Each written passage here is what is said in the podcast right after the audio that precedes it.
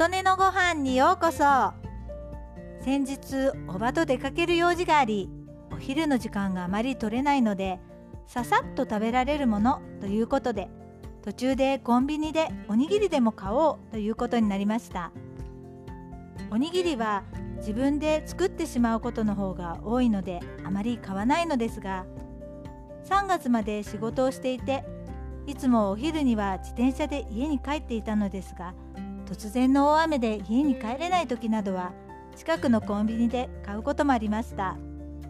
今回は実家にいるので買ってしまおうということになりました。年に何度か外でお昼を買う機会があると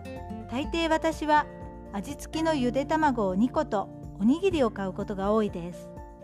生の野菜が本当は食べたいのですがなかなか手に入りにくいので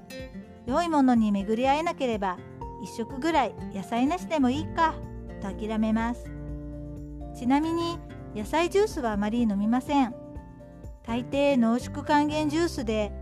濃縮還元の野菜たちって本当に栄養あるのかしら？って思ってしまうので。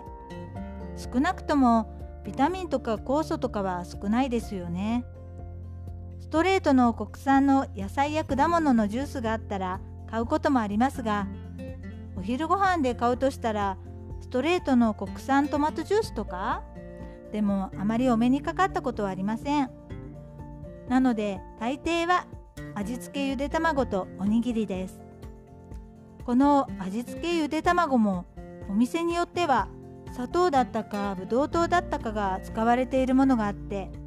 そういう時は諦めるか卵と塩だけのものを探しに別のお店に行くかという感じです。いつもタンパク源としては味付けゆで卵ばかり買っていた私ですが今回は味付けゆで卵が見つかりませんでした。何か他のタンパク源になる私の食べられそうなものないかなと探していたらすごく良いものを見つけました。セブンイレブンで買ったのですが朝彦さんのタンパク質 10g の豆腐バーというものでアミノ酸や消泡剤香料は入っているものの砂糖は使われていなくてお外で買って食べるタンパク源としてはいいなと思いました。味は和風だしと柚子胡椒風味の2種類がありました。私は2種類買ってみました。お外で豆腐はちょっと食べにくくて無理ですがこれはバーになっていて手に持って食べられるし美味しかったです。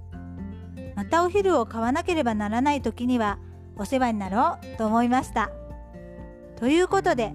私がお昼ご飯に買うものについてでした。